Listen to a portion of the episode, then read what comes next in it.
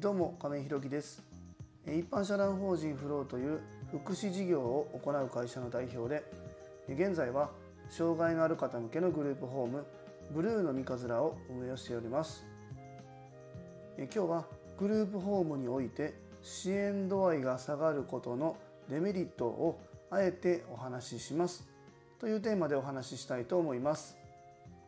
本題に入る前にお知らせをさせてください。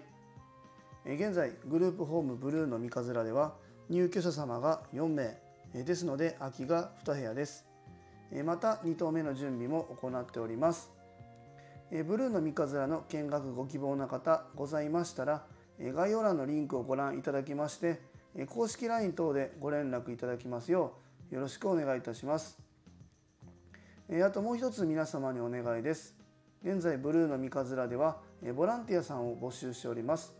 そちらも公式 LINE などでご連絡くだされば幸いです。あそうそうあとね最近ちょっとインスタの方にも載せているんですけどもご寄付でね今あの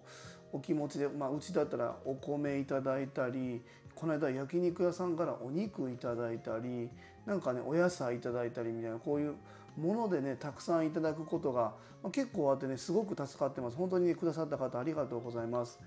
あの何ですかねグループホームにお住まいの方っていうのはまああのそうなんていうかなその方の特性上お仕事みたいなのがなかなかねやっぱり、えー、難しくってたくさん給料もらえないという方もまあもちろんいらっしゃってでまあ生活保護を受けてらっしゃる方の割合っていうのも必然的に多いんですよね。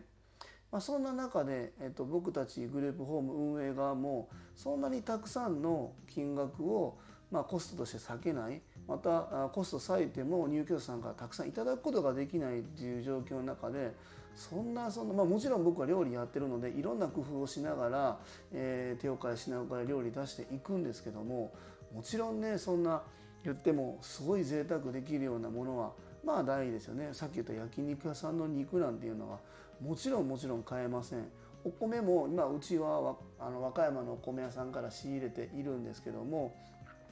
じゃあもうすげえもうグレードの高い米かって言ったらそうではまあないかもわからないもちろんね和歌山のお米ですごく美味しい中ですごくいいコスパのところを選んでいただいてるんですけども最上級のお米かっていうそうではないと。そんな中でもこうやってね、えーと、お金ももちろん嬉しいんですけどもそれ以外のところでもご寄付くださってる方がたくさんいるっていうところで本当にねブルーの三日面は、えー、たくさんの方にね支えながら支えられながらね運営の方をさせていただいてます。本当に、えー、この場を借りてお礼、えー、させていただきたいなというふうに思います。いつもありがとうございます、えー、それでは本題です、えー、今日は、えー、グループホームにおいて支援度合いが下がることのデメリットをあえてお話しします。というテーマでお話ししたいと思います。まあ、このテーマは過去に何度かお話ししたんですけどもちょっと定期的にね、えー、このお話はちょっとさせていただきたいなというふうに思ってて今日もまあこのテーマでお話しさせていただくんですけども、えー、うちのグループホームブルーノっていうのは、まあ、あの今回ブルーノ三日面をさせていただいている中で、まあ、僕たちの実力のことも考えてっていうところもね踏まえてえー、うちでは、えー、知的障害の方と精神障害の方を対象にした、えー、グループホームっていうのを運営させていただいておりますもちろん身体的に少しハンディキャップある方もいらっしゃるんですけどもがっつりこう寝台介助とか入浴介助食事介助っていうのをこうまあ、食事介助はまだ大丈夫なんですけど入浴介助とか、まあ、身体介助でベッドから起き上がるのを、えー、介助するみたいな方はうちのグループホームには住んでいないんですね。まあ、ここは別に差別しているわけではなくて、まあ、ここまでの準備が僕たちにはまだまだ実力的に、え、対応できないだろうなっていうところで、まあ、今はあの身体障害の方は、え、ではなくて知的障害と精神障害の方を今対象にグループホームの運営というのは行っています。で、え、そんな中でも区分っていうのがありまして障害の方にね区分1から6っていうのがあって1が一番支援度合いが低いえー、6が一番、えー、支援度合いが高いというイメージで持っていただければ、まあ、分かりやすいかなというふうに思います。でそんな中で、えーと、区分が今うちはあ今入居者さん4人いて区分2の方がお一人、えー、3の方がえー、お二人かな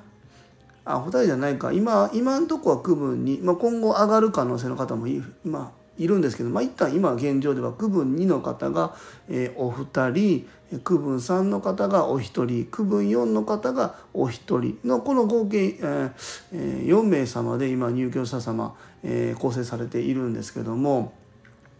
まあ、もちろん区分4の方が支援度合いが高くて区分2の方が支援度合いが低いという状況です。まあ、本来はちょっと違うんですけどね。まあ、そんな中でうちたあのグループホームっていうのは当然ね、えっと、そのご本人たちが望む生活っていうのを、えー、送れるように、え、サポートさせてもらうしご本人さんのご家族からの希望も聞いてですね、え、今後も、え、このグループホームブルーの三日面でね、え、継続して生活できるっていうのを望まれて、え、ご家族の方からのご希望を聞いてですね入居されている現状入居されているっていうのが、まあ今、今の現状ですね。でですね、えー、じゃあ僕たちは日々毎日今日と明日明後日来年再来年5年後10年後も同じ生活のままでいいのかっていったら、まあ、これは別にこれでこれはこれでいいんですけどもやっぱり、えー、少しでもね何か生活の中でできることが増えた方がいいよねっていうことまあ、これは半年に1回、えー、計画立ててやるんですけども、まあ、ここを改善できるように日々生活の支援っていうのは行っていくんですね。これはご本人さんも望まれてると思うし当然、え、親御さんも望んでいらっしゃると思います。僕たちも同じですね。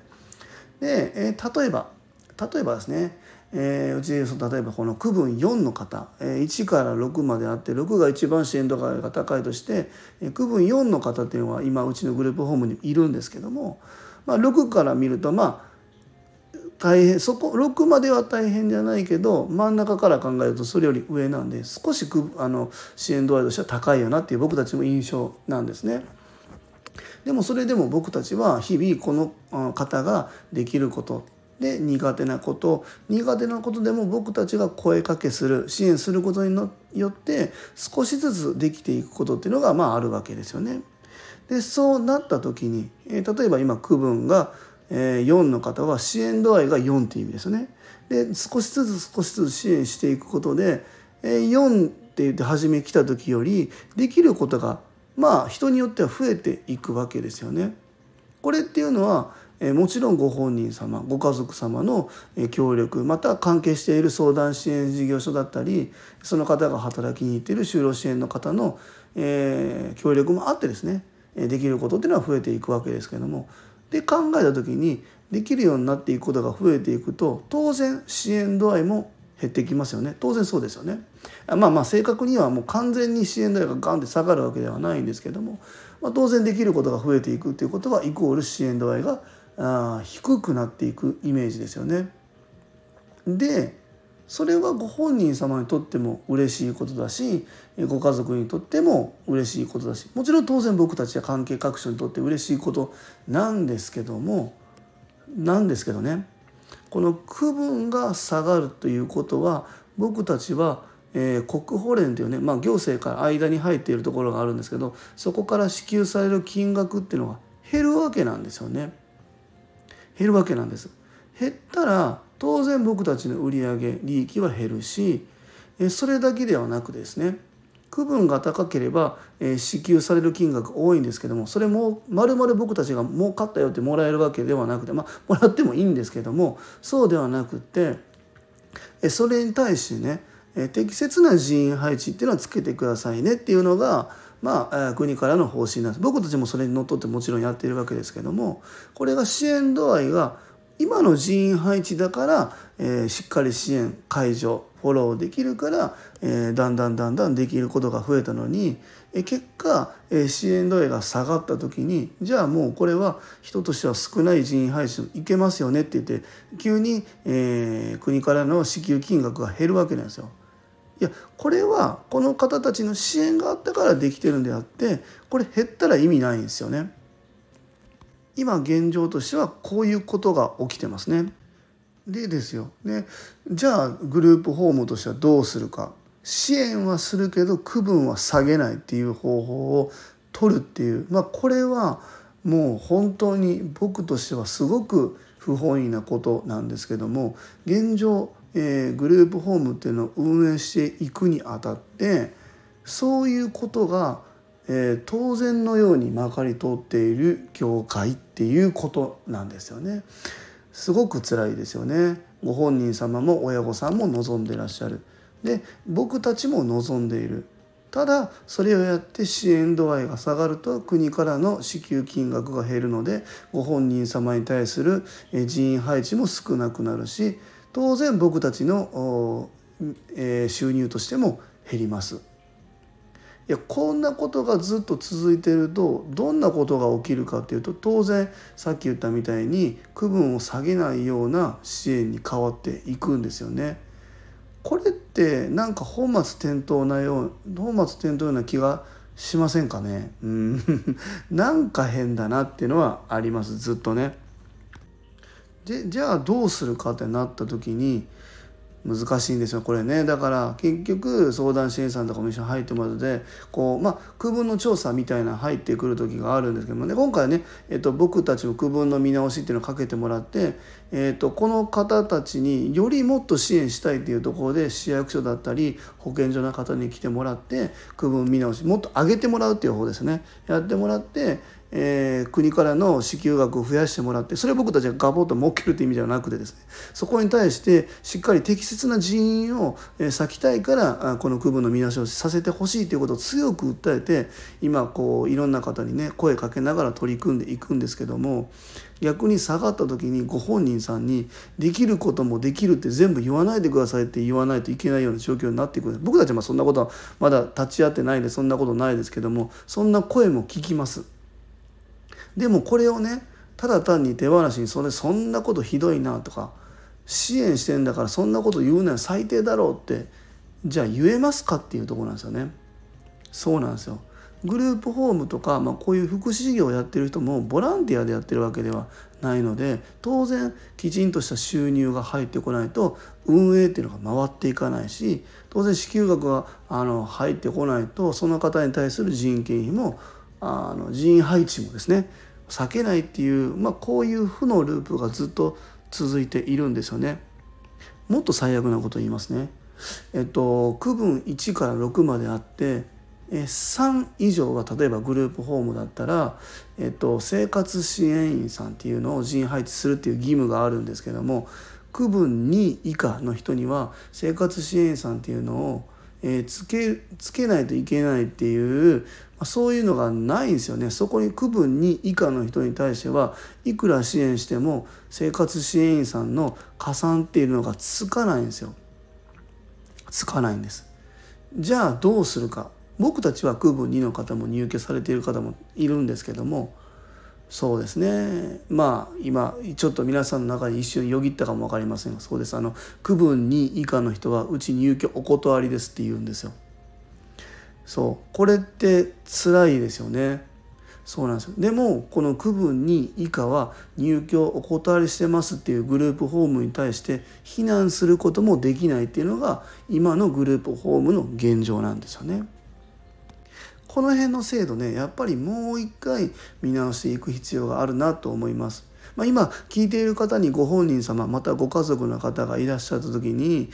そうですね。何ができるかっていうのは難しいところなんですけどもその区分12っていうのが、えー、本当に果たしていいのかどうなのかっていうのをもう一回ちょっと考えてもらえたらなというのと同時に僕たち事業所側がこの支援利用者さん入居者さんですねとかご家族の方と相談しながら支援っていうのをしていく中で、えー、支援度合いが下がったところのここら辺の評価もしてもらえるっていう制度を改めてねもっと事業所側が国に対してプッシュしていく必要があるなっていうのは改めてね本当にねずっと日々思っております。でここに対しても僕たちもずっとえー、まあ僕らもね言って2月からオープンしたところ、まあ、3月から入居開始したところなんでまだ数ヶ月しか経ってない事業所なんですけどもやっぱり大手のところともっとねここはタッグを組んで、えー、どんどんどんどん声を上げていく必要があるなと思ってちょっとね今週来週ぐらいから少しずつそういうのもいろんなところ訪ねながらねこの辺はあの声として上げていける方法を僕もあの模索していこうかなと思ってます。これは僕たちグループホームの事業所側の声っていうのもあるし僕は同時に障害が障害がある子どもの親という側面もありますので自分の息子は今中学校3年生ですけどももちろん将来そういうところに行く可能性もありますよねグループホームなのかわからないですけどうちの会社のグループホームに入ってくれる可能性もあるしまあそれはタイミングもありますからわからないですけども。まあ、そんな中でも自分の子供が多かったらいいというわけではないのでその辺もね、え踏まえた上でどんどんどんどん行政に対してもねプッシュしていきたいなというふうに思っております。え今日はグループホームにおいて支援度合いが下がることのデメリットをあえて話しますというテーマでお話しさせていただきました。すいません今日はちょっと15分以上の長いまた音声になりました。え一般社団法人フローでは障害のある方向けのグループホームブルーの三葛を和歌山市の三葛というところで今年の3月から入居を開始いたしました。えまた現在グループホーム2棟目に向けて準備中です。そちらの詳細などは公式 LINE やノートでもご案内しておりますのでぜひ概要欄のリンクからご覧いただきますようよろしくお願いいたします。最後までお聴きくださりありがとうございます。次回の放送もよろしくお願いいたします。今日も素敵な一日をお過ごしください。一般社団法人フローの亀井宏樹でした。それではまた。